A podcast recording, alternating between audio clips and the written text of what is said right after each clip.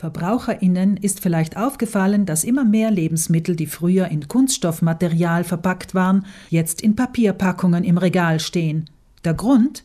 In der taktilen Wahrnehmung ist Papier angenehmer. Verbraucherinnen sehen es als Gegenstück zum Kunststoff, zumal dieser in Verruf geraten ist. Papier vermittelt zudem die Illusion, dass es umweltfreundlicher sei, aber dazu später. Ein Beispiel für einen solchen Umstieg sind die Nudeln von einer Firma aus unserer Region. Bei näherer Untersuchung deren neuen Verpackung fällt auf, dass sie deutlich schwerer ist. Auch ist sie innen lackiert, was einer Kunststoffschicht ähnelt.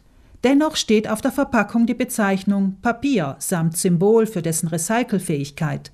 Für die deutsche Diplom-Ingenieurin Carolina Schweig vom gleichnamigen Beratungsunternehmen für nachhaltige Verpackungen besteht das Problem darin, dass die meisten Papierverpackungen, die eingesetzt werden, um Kunststoffprodukte zu ersetzen, selber eine Kunststoffschicht besitzen und damit das Recycling extrem erschwert wird.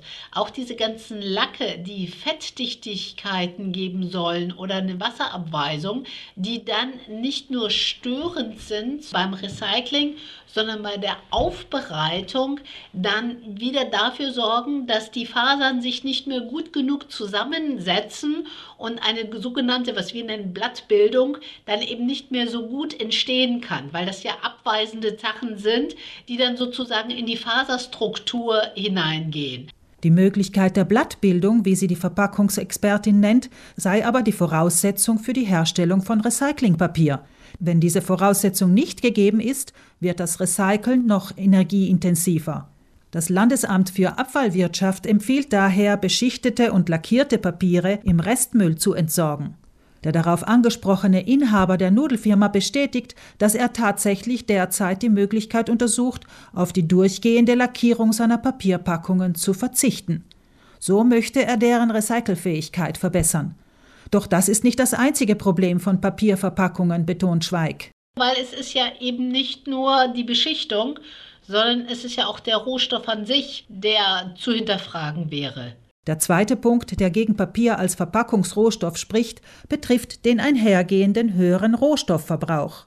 Erst mit einer größeren Menge Papier erreicht die Industrie die gleiche Funktionalität wie bei Kunststoffverpackungen, erklärt Schweig. Das lässt sich auch an der Nudelverpackung aus Papier ganz klar feststellen. Schweig also wir haben da so vergleichende Studien gemacht, wie viel man zum Beispiel bei so einem Faserguss gebraucht, also das ist das wie so ein Eierkarton, oder wie viel man dann zum Beispiel bei Wellpappe oder bei Vollpappe braucht, um zum Beispiel so ein Tray für Äpfel herzustellen. Und da muss man sagen, dass zwar Papier auf den ersten Blick ökologischer aussieht, weil pro Kilo ein Papier, wenn wir gerade über Altstoffe reden, günstiger im Klimaimpakt ist, aber wenn ich dann damit rechne, dass ich teilweise das Doppelte oder zweieinhalbfache des Kunststoffgewichtes habe, dann ist das Ganze doch nicht mehr ganz so ökologisch. Erschwerend hinzu kommt, dass ja für Lebensmittelverpackungen gar keine recycelte Zellulose zum Einsatz kommt. Denn darin enthalten sind Mineralölrückstände mit den Akronymen MOSH und MOA, die als schädlich für die Gesundheit gelten. Andererseits ließe erst der häufige Einsatz von recyceltem Papier diesen Rohstoff von der Umweltbilanz her annehmbar erscheinen.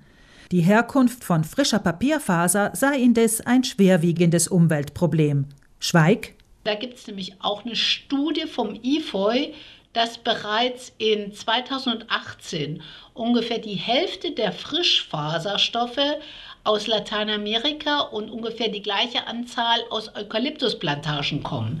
Und da wollen wir ja eigentlich Bäume haben, die erhalten bleiben und unsere CO2-Absorbungen sozusagen aufnehmen und nicht, dass wir die ganzen Bäume abhacken und da irgendwelche Plantagen hinbauen.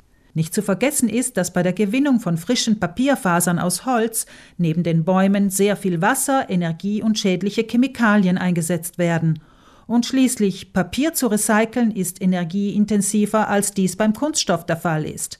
Schweigs Empfehlung lautet also Bevor wir einfach nur irgendwelche Packstoffe wechseln, ohne Sinn und Verstand, sollten wir uns an die EU-Rahmenbedingungen halten und die heißen ganz konkret, wir vermeiden, was wir nicht brauchen und wir vermindern. Und das, was wir vermindern, da gucken wir, wo wir Mehrwegsysteme haben und dann gucken wir, was wir recyceln können. Einfach nur in was ganz anderes reinzugehen, das ist nicht die Lösung und das wird auch keine Langfristlösung sein.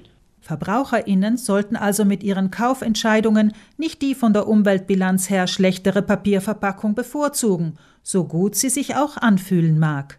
Von der Nachhaltigkeit her am besten ist es natürlich, die Lebensmittel am lokalen Bauernmarkt zu kaufen und dazu Verpackungen für den erneuten Einsatz von zu Hause mitzunehmen.